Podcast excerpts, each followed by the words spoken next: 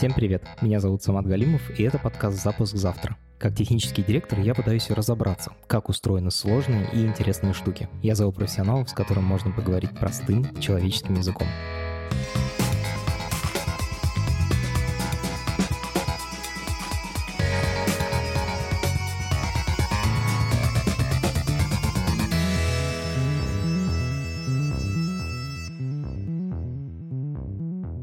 Я очень рад вернуться к вам с седьмым сезоном этого подкаста.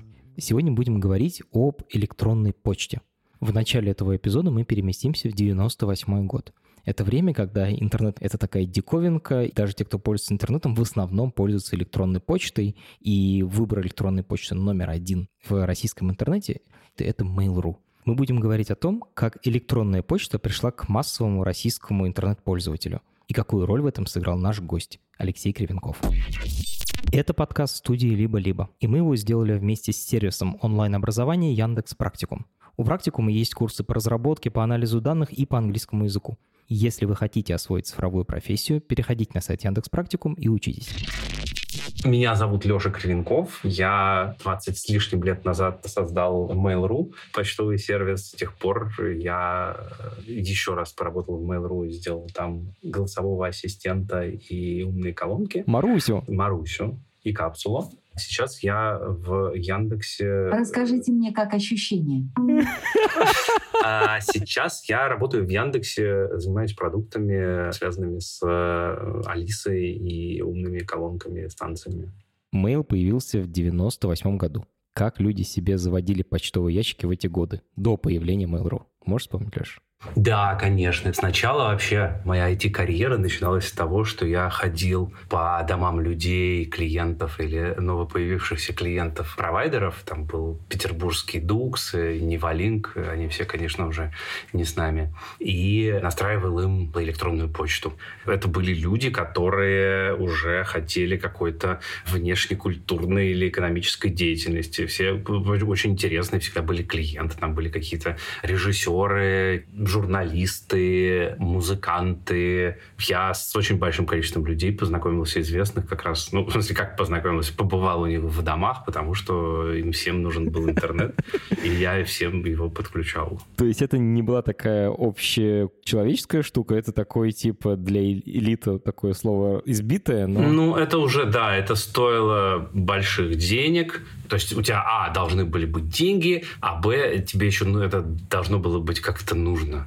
Тогда еще Windows только появлялся, и не у всех был Windows, у многих был DOS, и нужно было поставить приложение, которое называлось UUPC. Вообще э, у тебя было два приложения. Одно было UUCP, UUPC, а это досовская версия юниксовского протокола UUCP, Unix to Unix copy, которая звонила, подключалась к серверу твоего провайдера, получала информацию с письма письма для твоего почтового ящика, отключалась. После этого ты запускал другое приложение, которое было читалка и смотрелка почты. И она, собственно, смотрела эти файлы, которые скачались, ты мог что-то писать, все, что ты написал в ответ отправил, оно складывалось уже в исходящее, и нужно было в следующий раз запустить UCP, потому что долго висеть на линии тебе даже протокол не позволял. Как только ты все сделал, что тебе нужно было сделать с сервером, сервер тебя отключал и потом у тебя опять появлялись исходящие письма, ты звонил, быстро передавал их, опять все отключалось, провайдер не перегружался. Леш, ты сказал, что эта программа, она как раз скачивала и передавала файлы, ну, то есть письма э, на сервер. Кроме почты ничего не было. То есть эта программа, она умела именно по телефонной линии передавать почту. Это была только почта, да. Отдельная услуга провайдера была выдать тебе электронную почту. Кто-то раздавал адреса infopro.spb.ru. Провайдер Dux раздавал адреса dux.spb.ru. И внутри этого ты мог выбрать себе адрес, при этом не было никаких прекрасных формочек на вебе, потому что еще веба не было, где ты вводишь какие-то слова, тебе говорят, нет, этот адрес занят, более того, все адреса были, скорее всего, свободны, и поэтому ты приходил и с э, менеджером, когда заполнял бумажный договор, придумывал себе адрес, он, как правило, оказывался свободным.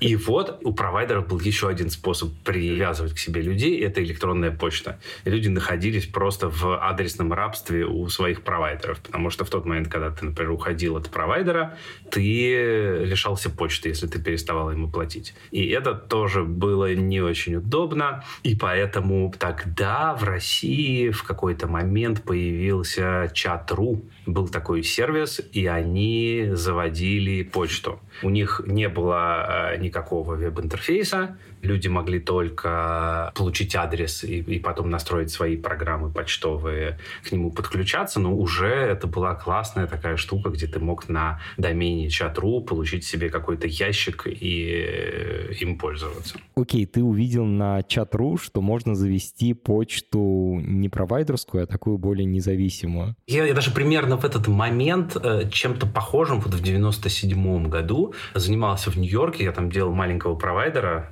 тоже дейлапного для наших клиентов, которых мы подключали к интернету, обслуживали с Женей Голланда, продавали им компьютеры, настраивали их.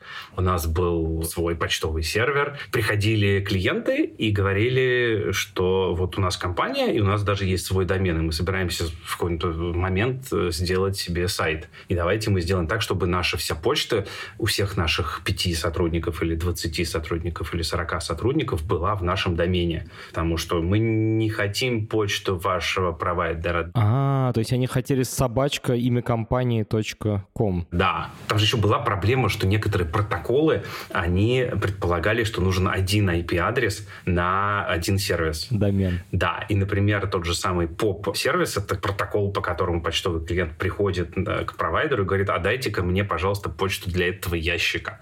По умолчанию сам протокол RFC не был многодоменным. Один IP-адрес один домен. А у нас уже набиралось много доменов, и мы решили как бы сделать свой такой экстеншн к этому протоколу, когда ты э, мог на одном поп-сервере сразу э, раздавать почту для многих доменов. То есть подразумевалось, что один сервер, один IP-адрес — это один адрес собачка что-то там. И чтобы на одном IP-адресе поддерживать много адресов собачка что-то там, чтобы они были разные для разных клиентов, для этого пришлось редактировать почтовый сервер. Мне сейчас это просто невозможно представить, потому что это все настолько уже давно сделано, и настолько какие-то глубинные штуки, туда никто не лезет. Все гораздо интереснее. Тогда же еще не было мульти-хоум веб-сервисов. То есть ты э, для любого адреса домена тебе нужно было делать отдельный IP-адрес. И только потом веб-адрес адреса стали накапливаться гораздо быстрее, чем почтовые адреса, и поэтому люди поняли, что нет, надо экономить на IP-адресах, и все-таки на одном IP-адресе можно делать несколько виртуальных серверов с разными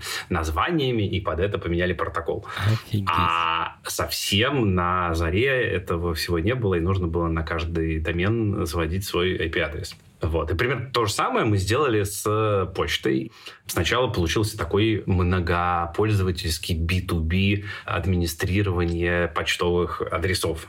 Потом мы стали думать, а что, ну теперь вот кажется, людям бы было здорово дать возможность эту почту почитать. Потом стало понятно, что люди же не просто текстовые письма пишут, а пишут какие-то там письма с атачментами и так далее. И тогда мы решили, что надо сделать, чтобы это не просто мог прочитать письмо, потому что если ты читаешь тупо письмо, как оно есть в почтовом ящике, там иногда бывает куча каких-то бракадабры, кракозябры, бейс 64 котировки, внутри которой у тебя находятся, например, картинки. Тогда уже можно было приложение. И мы стали делать смотрелку для картинок и приложений. И это все было как-то в основном для американских клиентов, но потом мы поняли, что для русского языка есть четыре разные кодировки. Изначально все тексты в компьютерах английские, и каждая буква представляется одним байтом. То есть внутри одного вот этого места символа может быть 255 разных символов. 128 из них заняты английскими буквами с всякими служебными вопросиками и точками, а вот остальные 128 может занять буквами. Но букв разных гораздо больше. Ну, типа, французский алфавит, немецкий алфавит, русский алфавит, они, типа, дерутся за одни и те же 128 мест пустых. И поэтому есть такая штука кодировка. А ты говоришь, я сейчас буду читать текст на французском языке, или сейчас я на немецком языке, а сейчас я на русском языке. И вот это разные кодировки. И было несколько способов закодировать русские буквы. Да, и в тот момент, когда мы занимались русификацией почты и деланием того, чтобы люди могли ей пользоваться, а не только гики, как раз э, Леха Тутубалин делал русский Apache. Apache — это один из первых веб-серверов, с помощью которых люди делали веб-сайты. То есть писал к нему патчи, чтобы он хорошо понимал русский язык, чтобы понимал, в какой кодировке работает браузер и отдавал в той же самой, потому что всегда раньше на всех сайтах сверху было четыре варианта кодировки, и люди, когда заходили на русский сайт, они протыкивали эти кодировки, пока не начинали видеть какой-то осмысленный текст. И мы как раз решали проблему с тем, чтобы это все работало еще и с почтой. Собственно, во многом это все было бы невозможно без тутубалинских э, работ с э, русским Apache. И еще Дима Крюков там участвовал, который основатель Рамблера. Офигеть вообще. Значит, у вас Э, появился почтовый сервис на самом деле для американских клиентов бизнесовых, где чуваки могли в вебе сами себе создать ящики, могли читать письма и даже отправлять письма. Да, да. Как это переросло в публичный почтовый сервис? А потом в какой-то момент я из Америки опять оказался в Петербурге. Мы выросли в небольшую компанию, которая разрабатывала всякие веб-приложения, сайты, магазины, настраивала сети, в общем, занималась занималась всем-всем-всем. И э, наши друзья, Сережа Трофимовский и Ася Патрушева, они попали на ранний период регистрации доменов, нарегистрировали кучу классных доменов. Там у Аси был домен Travel.ru, был домен Kangaroo, у них же тоже был домен Mail.ru. И когда они увидели, какая классная у нас есть штука для веб-почты с регистрацией новых пользователей, с нормальным русским языком и так далее, они поняли, что это очень крутая вещь, а у них домен лежит без дела. Это было нехорошо сидеть на таком э, ценном добре. Они решили, что надо отдать его нам, чтобы всем была большая польза. И, в общем, за символическую сумму в 500 долларов я у них купил этот домен. Вот. Но я думаю, что гораздо больше они, конечно, не ради денег его отдали, а ради того, чтобы сделать классную штуку, чтобы она появилась и принесла людям радость и пользу.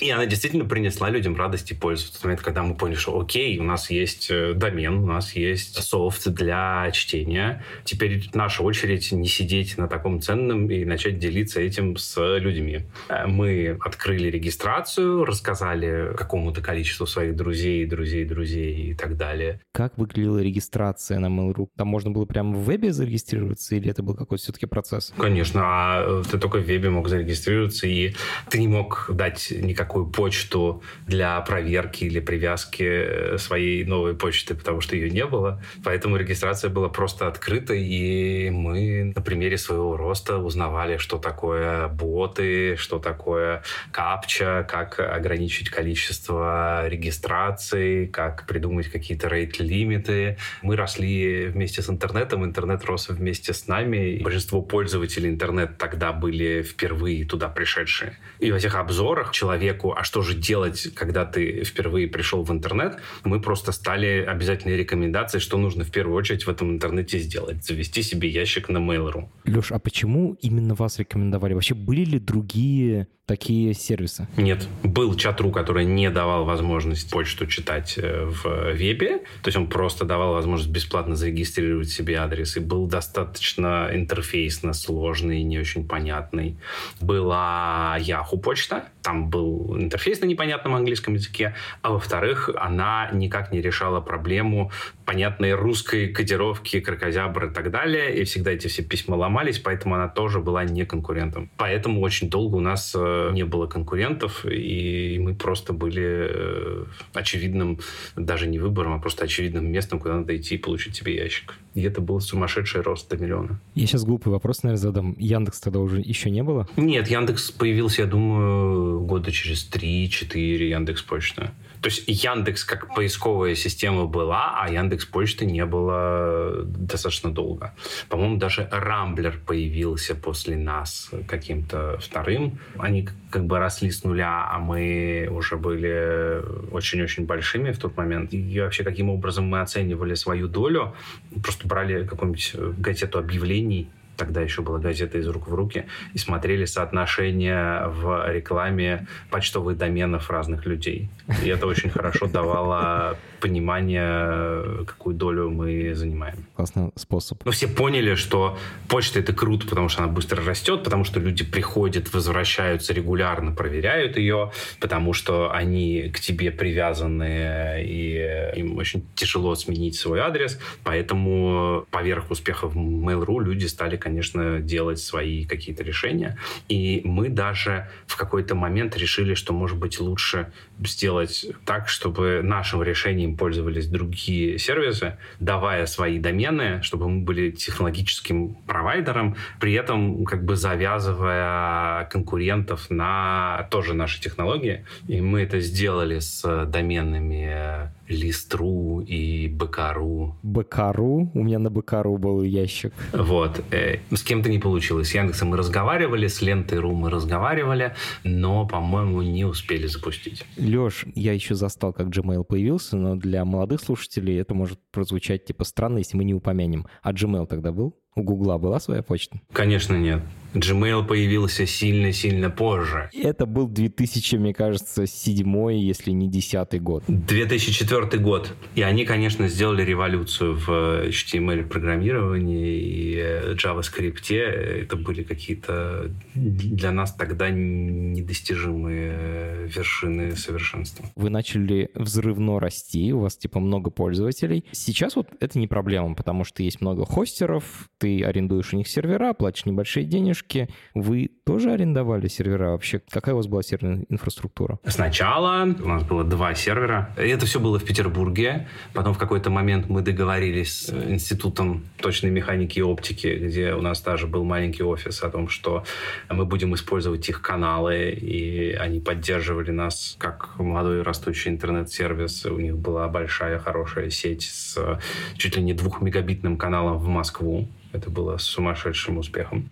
Потом в какой-то момент это было достаточно неожиданно, быстро и тревожно для меня. К нам пришли и сказали, что нам нужно уходить, потому что мы заняли весь канал из Петербурга в Москву. Мы мешаем работе образовательной сети, ее целиком и полностью занимая. Проблемы успешных людей. К тому моменту у нас уже было, я думаю, что серверов 6 я помню, я ездил, покупал для них диски какие-то очень срочно нужно было, они э, ломались, нужно было покупать новые.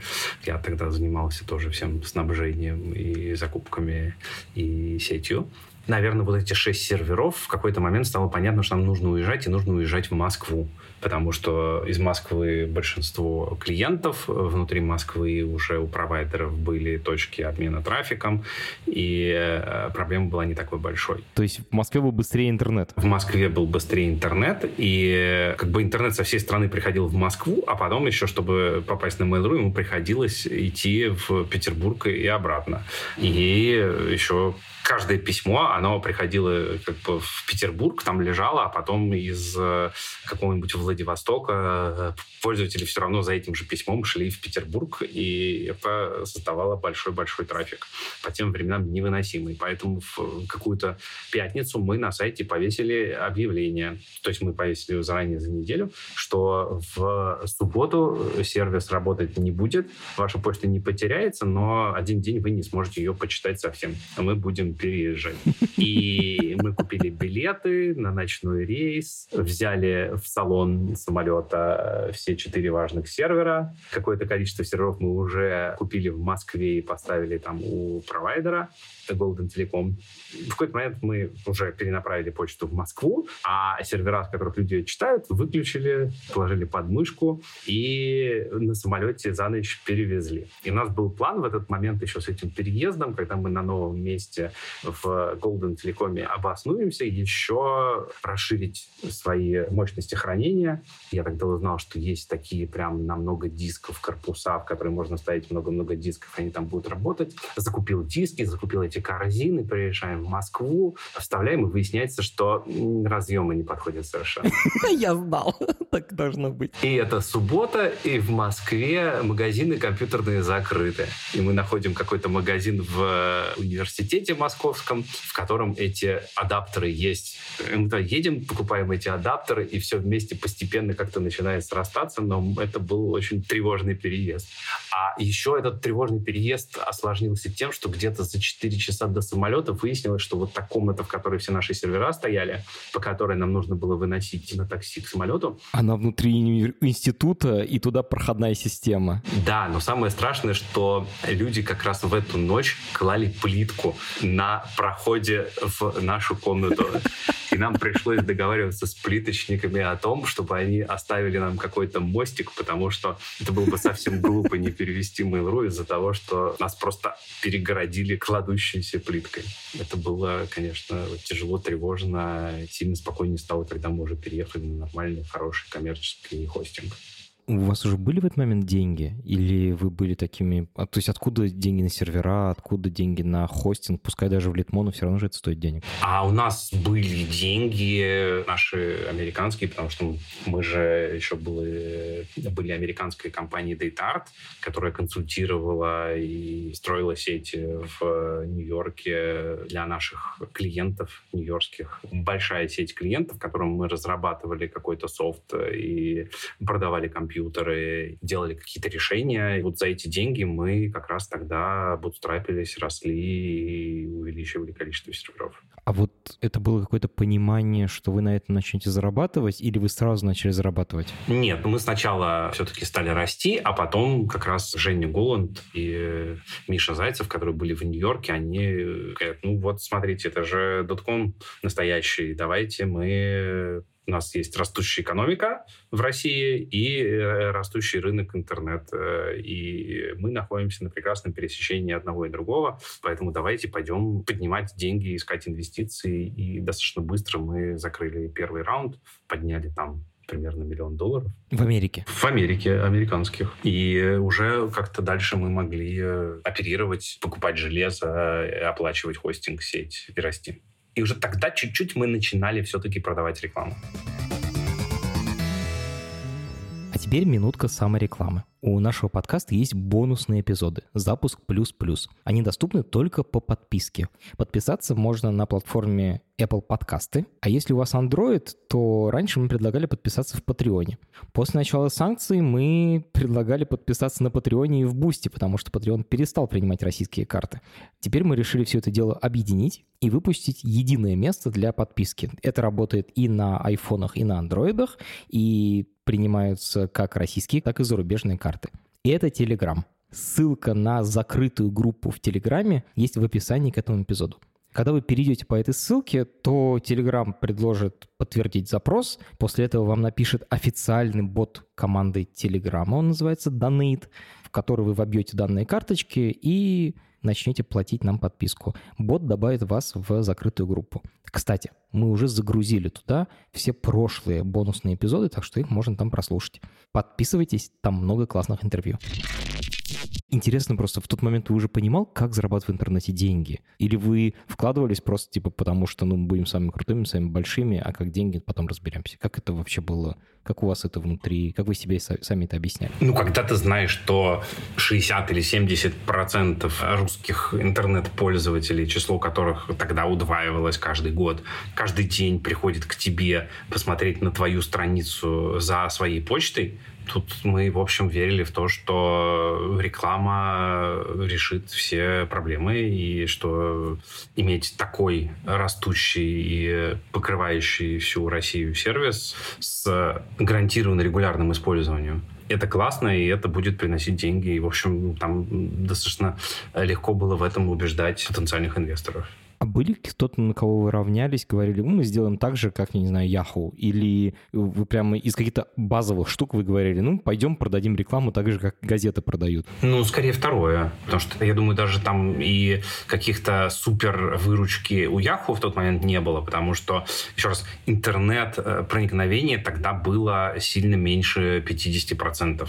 А, было, может быть, там 10-20%. Мы понимали, что оно там удестерится или упетерится в ближайшие годы. Тогда еще там рынок интернет-рекламы был милипусеньким, и мы просто понимали, что настанет время, все получится, вырастет рынок, реклама перейдет частично из телевизоров и газет и радио в интернет, а мы будем там, мы будем самыми большими. Хотя, когда мы строили какие-то финансовые projections, я помню, как я просто нагло там какие-то степенной рост э, продлевал на несколько лет вперед. Сам вообще как-то был испуган и не верил в те сумасшедшие цифры, которые ожидаются. Потом оказалось, что это даже было вполне себе консервативные э, предположения, и там через 10-15 лет это все вырастало в, какие-то цифры, которых тогда даже страшно было думать и в Excel рисовать. А вы сами рекламировались или это все было сарафаном? Мы участвовали в э, каких-то баннерообменных сетях. Господи, это такое слово из, из двухтысячных реально. Расскажи, что это такое. И это ты у себя ставишь какой-то код рекламы. Сеть показывает на ней чужие баннеры. За шесть э, показанных чужих баннеров там ты можешь показать твои баннеры покажут четыре раза на страницах других участников этой сети. Сеть, она имеет свой процент за то, что она обеспечивает все это загрузку. В какой-то момент мы эти сети, конечно, очень сильно на себя перетянули, потому что... Показов у вас было, скорее всего, вкратно больше. Да, то есть ты, показывая, накапливаешь себе количество показов, которые потом можешь откручивать, и мы очень хорошо росли, поэтому, в общем, в какой-то момент без денег мы своими баннерами завешивали заметную долю российских сайтов. Ты помнишь, кто был примерно в профиле рекламодателя? Это были крупные компании типа Danone, йогурты, вот это все, или это были... Нет, это были какие-то редкие эксперименты, наверное, какие-нибудь продавцы компьютеров могли быть, это могли быть... Тоже компьютерщики, по сути. Да, ну потому что у тебя аудитория это все-таки еще из э, самых первых пришедших в интернет. Наверное, какие-то автодилеры могли быть, потому что э, там такая экономически активная аудитория. Ты не помнишь примерных расценок? Просто очень интересно, сколько стоило главное Mail.ru. У меня в голове какая-то цифра, что это было сколько-то тысяч долларов в день. Наверное, три или пять. Нифига себе. У нас не была стопроцентная заполненность, то есть мы старались все-таки делать цены такими, чтобы иметь не выше 30% заполненности. Я еще сейчас вспоминаю, из тех лет было такое слово «портал». Да. Я вот думаю, вы э, только почту делали и, и, и новости, и какие-то каталоги ссылок еще тогда были популярны. Вот сейчас э, люди в Гугле все ищут, а раньше была такая вещь, каталог ссылок, когда ты в интернете хотел что-то найти, там была такая типа как доска объявлений, какая-то курируемая, специально сделанная.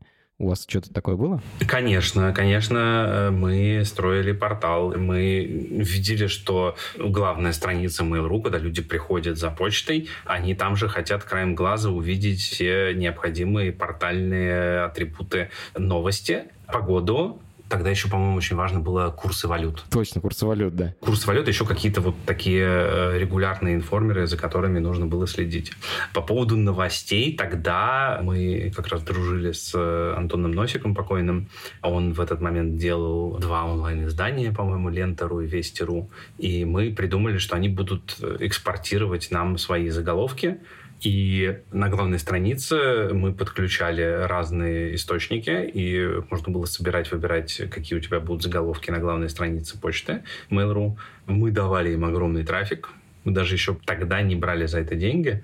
В общем, воспринимали это как некую ценность, привычку. Люди приходили, в том числе, оглядывали эти 5 или 10 заголовков на Mail.ru и чувствовали себя в курсе всех событий, даже никуда не переходя. Погоду мы покупали. Гисметио, я так подозреваю. Да, они тогда еще назывались Mapmakers, переименовались в Гисметио несколько позже. Причем с погодой, например, там у нас в Верстке они давали, по-моему, 4 измерения в день, а нам нужно было 3, потому что у нас больше не влезало в дизайн.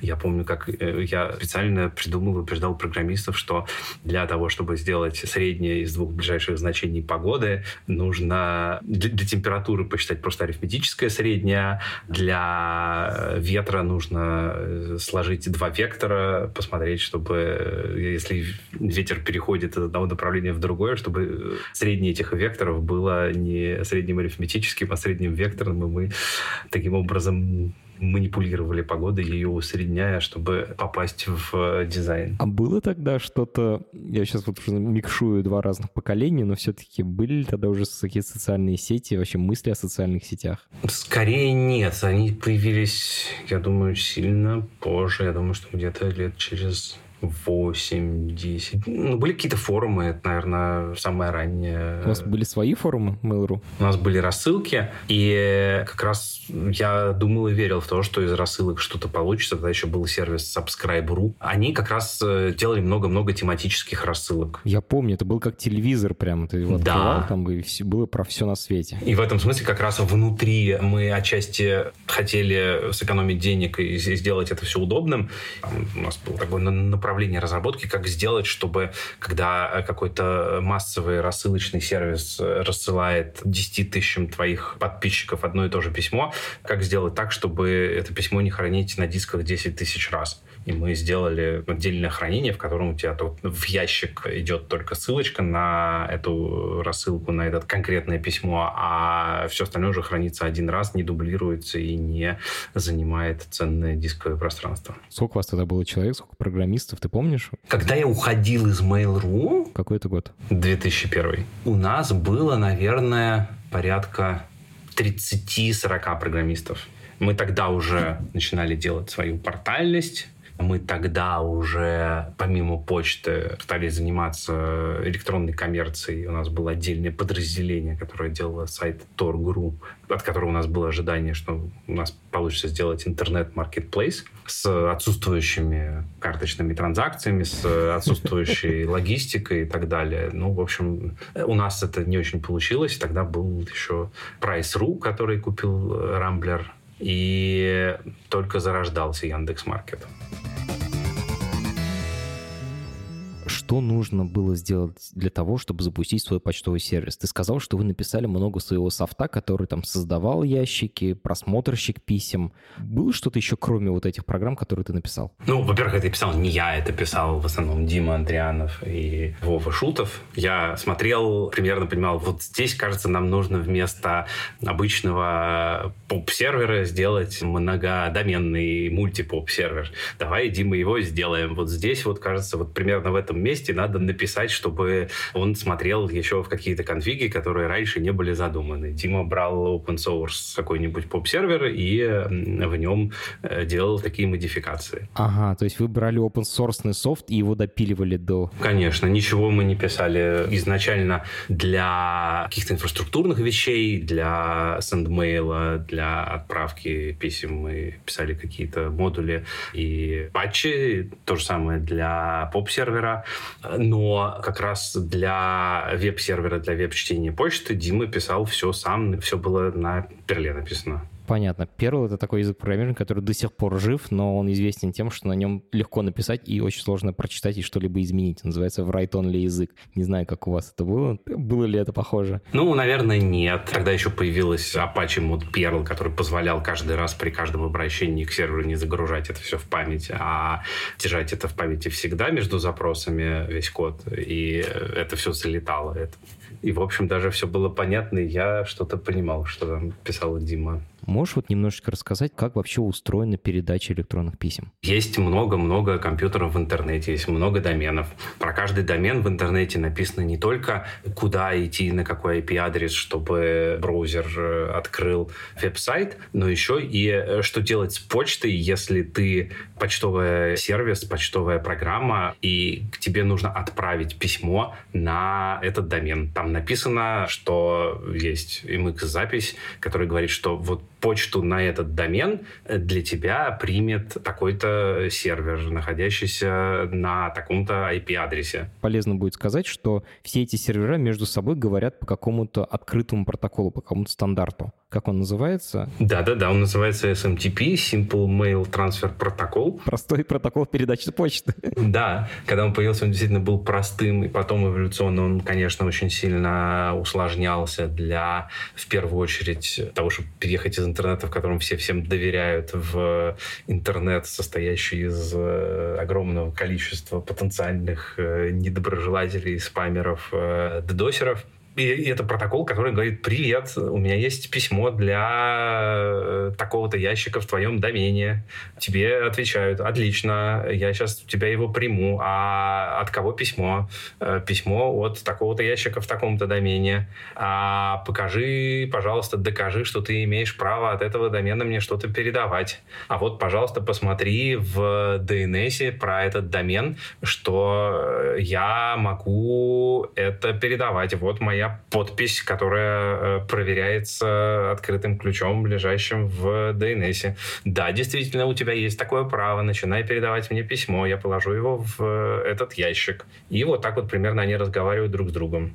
Сначала это вообще все было без пароля. Сначала любой человек мог через любой сервис любое письмо э, отправить кому угодно, причем подставив любой обратный адрес. И так было достаточно долго. Я думаю, что до 2000-х годов э, вообще... Э, Никому в голову, мне кажется, не приходилось, что люди будут отправлять с чужого адреса письма. Да. Ну, как бы все знали, что так можно из искушенных людей, но не было вообще никакой защиты. Ты мог использовать, во-первых, э, любые сервера любых провайдеров, и они не особо за тобой следили и тебя не пускали. Ты мог подставлять любые обратные адреса, и почта выглядела вполне себе красиво, как тебе написал Билл Гейтс э, или еще кто-то, и все начинали писать письма от кого попало. Потом провайдеры поняли это и появились спамеры, и они стали использовать все эти возможности, поэтому провайдеры сказали, нет, давайте теперь, во-первых, на наши сервера раздачи почты дальше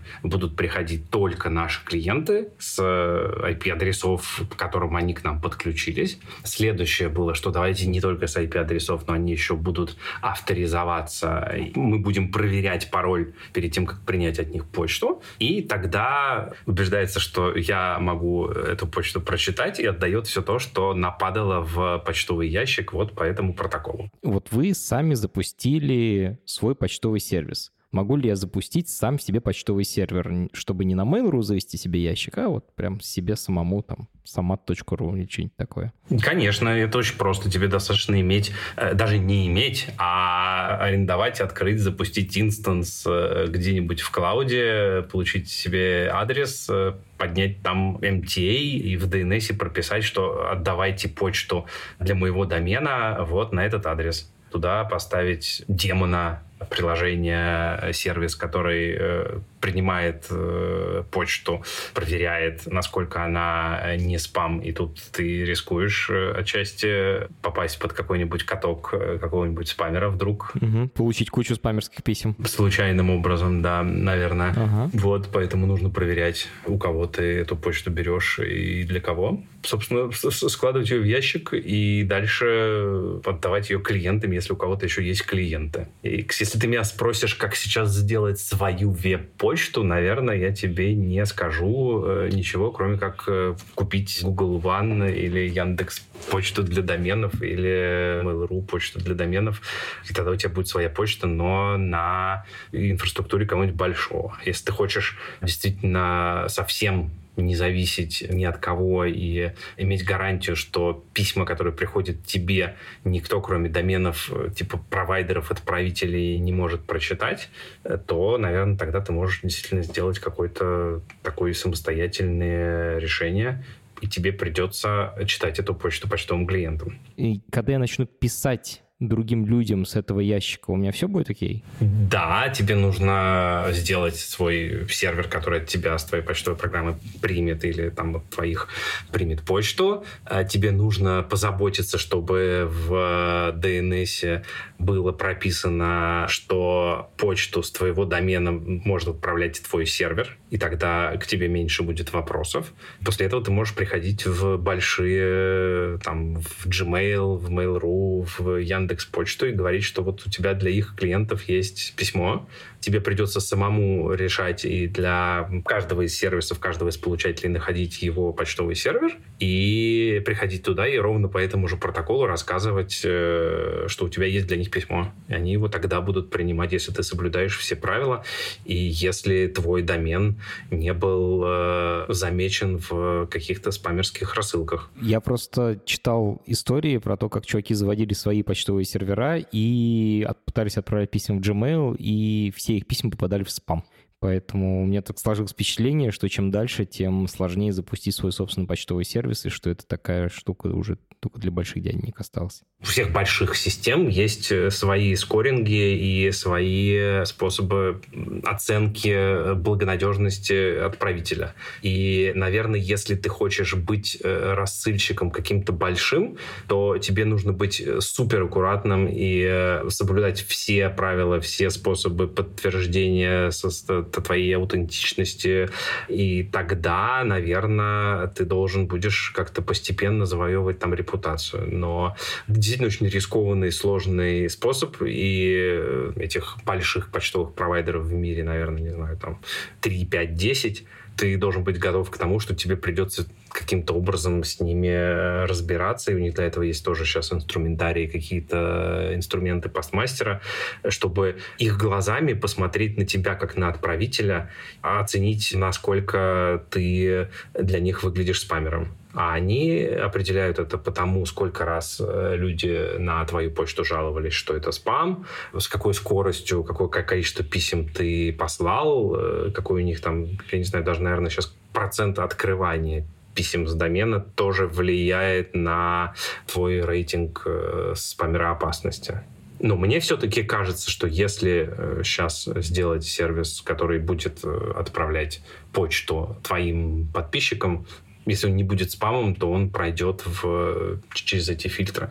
Но в какой-то момент, наверное, ты захочешь рассылать сильно больше, и в этот момент ты уже попадаешь вот в эту серую зону, болтаясь на границе рейтингов. На самом деле про спам у меня такой вопрос. Еще вот лет 10 назад мне в inbox приходило довольно много спама и всяких мошеннических писем насколько много спама сегодня? Я думаю, что его сильно больше. Я думаю, что это такая гонка вооружений, абсолютно не экологичная. Я думаю, что его по-прежнему рассылается очень много, но все равно, наверное, 99% его убивается. Но так как по-прежнему это ничего не стоит в прямых каких-то деньгах и затратах, то даже тот процент, который пролезает, он все равно эффективен, если спамеры продолжают это делать. Я помню, была какая-то инициатива э, делать сделать платным отправку писем. Да-да-да, я помню, там еще, типа, если открыли, то деньги возвращаются, а если не открыли, если получатель отказался от этого письма, тогда деньги уходят получателю. Почему это спам, э, если его так много рассылается, почему он не попадает ко мне в inbox? Ну вот, условно, в Gmail или в Яндексе, там нет спама. Ну, я, между прочим, очень много спама вижу в Gmail сейчас.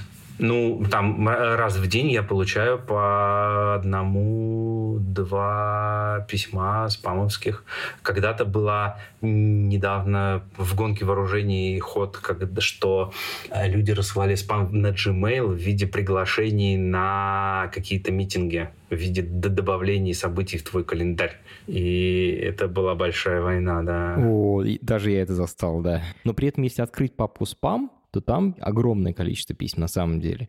Как работает фильтрация? Можешь как-то на пальцах, пожалуйста, объяснить? Ну, я в этом смысле, конечно, очень сильно отстал от э, всех современных лучших достижений, но, во-первых, чтобы тебе отправить спам, тебе его нужно отправить очень много. На масштабах всех больших систем ты э, замечаешь, что что-то похожее и в этом смысле как раз э, современные э, технологии машинного обучения, они позволяют э, хорошо э, определять, что такое похожее, без каких-то дословных побайтовых сравнений. И поэтому, если кому-то нужно разослать какое-то спам-сообщение, то, скорее всего, одно сообщение может варьироваться, чтобы спрятаться от роботов по тексту, но все равно должно содержать общий смысл, потому что у него должен быть одно конкретное действие, в которое этот спам тебя должен заманить. И сейчас очень хорошо уже современные модели решают этот критерий похожести, и поэтому то, что для старого компьютера выглядит как разные письма, они э, лучше просекают, что это про одно и то же, это рассылка одного и того же спам-предложения, и э, с этим борются. Ты сказал, что раньше можно было отправить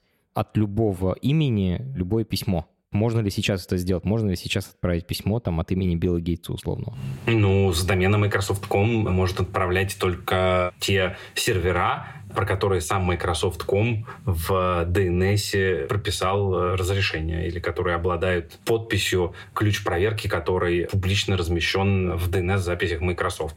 Поэтому сейчас это сделать сложнее. То есть в протокол SMTP добавили такой способ защиты, безопасности, который проверяет, что отправитель письма на самом деле тот, кто пытается его отправить. А что отправитель письма — это действительно владелец домена, от которого это письмо. Окей. Почта — это такой ключ от цифровой жизни. Сейчас уже чуть меньше, наверное, потому что многие через смс проверяют, да, вход, но все-таки почти любой сервис там позволяет там в том или ином виде восстановить доступ через почту. Насколько защищены письма, которые мы получаем? Насколько это безопасная история? Если мы говорим про больших-больших супермассовых провайдеров, то их основной бизнес, наверное, это защита этих писем. И как только эта защита будет слабой, и кто-то ее сможет обойти, и об этом узнают другие люди, это сильно повредит бизнесу этих почтовых провайдеров. Поэтому бизнес тратит много денег на то, чтобы почту защищать технические злоумышленники, это типа понятно, это какие-то чуваки такие черные, темные, которые пытаются что-то украсть. А что насчет государств, правительств? Насколько они технически, теоретически могут получить доступ к почте? Я думаю, что в той стране, э, в юрисдикции, которой этот сервис работает, все, что может сделать э, сервис, написано в их э, законах. И в России есть законы про СОРМ, СОРМ-2 и все, что связано с процедурой получения правоохранительными органами доступа к переписке. И я уверен, что все провайдеры почтовые, которые живы в России до сих пор и действуют в российской юрисдикции, не могут не исполнять этих законов. Соответственно, в других юрисдикциях, скорее всего, точно так же. То есть, если ты опасаешься внимания со стороны русских правоохранителей, то лучше пользоваться Gmail, а если ты опасаешься американских правоохранителей, то лучше пользоваться Mail.ru. Да, но, э, наверное, еще если ты опасаешься, опять же, э, Gmail достаточно популярен в России. И Gmail же даже публикует, по количество запросов от правоохранительных органов. Gmail нужно быть э, соблюдать российские законы. И, наверное, если ты хочешь, чтобы твою почту не имели доступ к ней правоохранительные органы, наверное, лучший способ это э, использовать какого-то очень малоизвестного э, в России провайдера, у которого просто не было такого большого потока запросов от российских правоохранителей. Я признаю, что Яху до сих пор жива, и многие люди используют Яху, потому что Яху почта сейчас такая маленькая, что э, правоохранители не протоптали каких-то хороших дорожек к ней пытаться получать доступ, да. Почта — это такая супер-супер старая технология из, из 70-х буквально, если не из 60-х.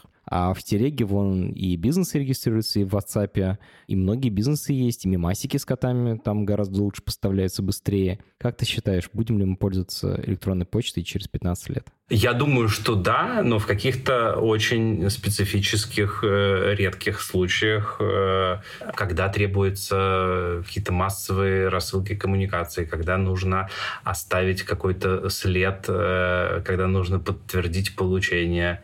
Я думаю, что количество количество этих способов будет уменьшаться, но все равно останутся какие-то большие, частые способы, в которых почта лучше.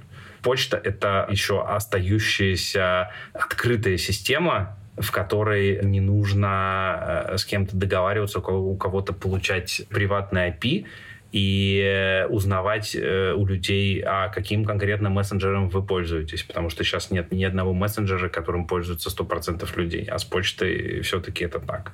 Поэтому там, где тебе нужно, наверное, все-таки в каких-то государственно связанных коммуникациях, там, где тебе нужно разумно предположить, что у всех есть какой-то способ коммуникации, это будет либо почта, либо телефон. Угу. Мне, на самом деле, очень интересен этот конфликт между быстро развивающимися мессенджерами, при этом они все приватные, да, и они, ими кто-то владеет один, и почты, которая такая супер открытая, но при этом, кажется, совсем не развивается. Ну, то есть в ней какие-то инновации очень редко происходят. Вообще, какая последняя инновация в почте, что-то новое в почте, ты помнишь, и что это было? Слушай, я не знаю. Я знаю точно, что уже после того, как я ушел из Mail.ru, после там лет через 10 появились вот эти вот системы подтверждения отправителей через DNS. Которые позволили бороться со спамом, я так понимаю, гораздо лучше. Да, которые позволили гарантированно. То есть по-прежнему можно, какие-то письма пройдут и без соответствие этому протоколу, но э, в заголовках письма ты всегда можешь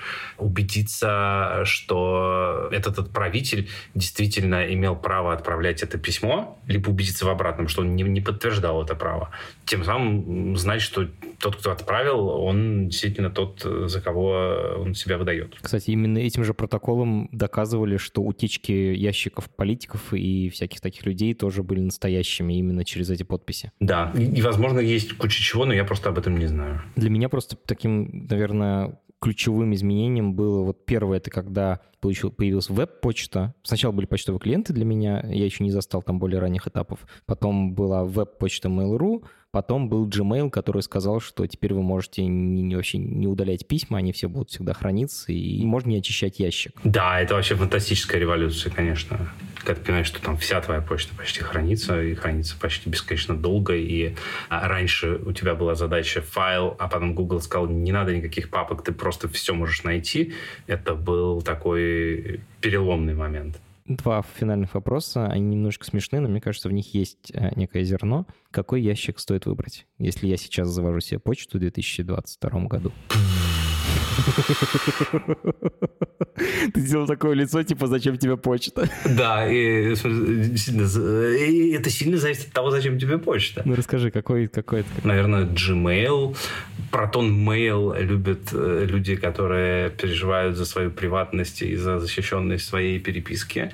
Яху, э, опять же, я говорил, э, используют э, какие-то там либо суперконсерваторы, у которых этот ящик очень давно, либо люди, которые хотят использовать большого стабильного провайдера, которого, кажется, не очень любят и умеют проверять российские правоохранительные органы, но это не точно. И просто почему-то очень часто, когда люди предлагают какую-то конфиденциальную переписку, они говорят, у меня есть ящик на Яху для этих целей. Ты сказал, что Протон используют люди, которые парятся о безопасности своих писем. Они там делают шифрование PGP на самом деле. Ну, типа, если ты внутри протона переписываешь, там все зашифровано. Но как только ты начинаешь отправлять письма людям из протона на Gmail, например, то опять все так же, как и обычно.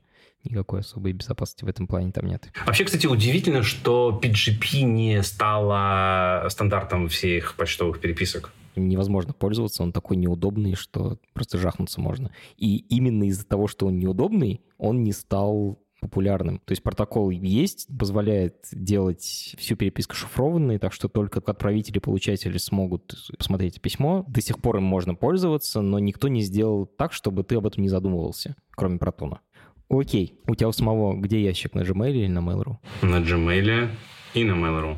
Ты проверяешь оба? Проверяю оба. Mail.ru проверяю редко. Gmail основной. Спасибо большое, Леша, что пришел, уделил время. Спасибо тебе, Самат. Это подкаст студии «Либо-либо». И мы его сделали вместе с сервисом онлайн-образования Яндекс Практикум. Над подкастом работали редакторка Маша Агличева, продюсерка Настя Медведева, звукорежиссерка Нина Мамотина. За джингл спасибо Алексею Зеленскому.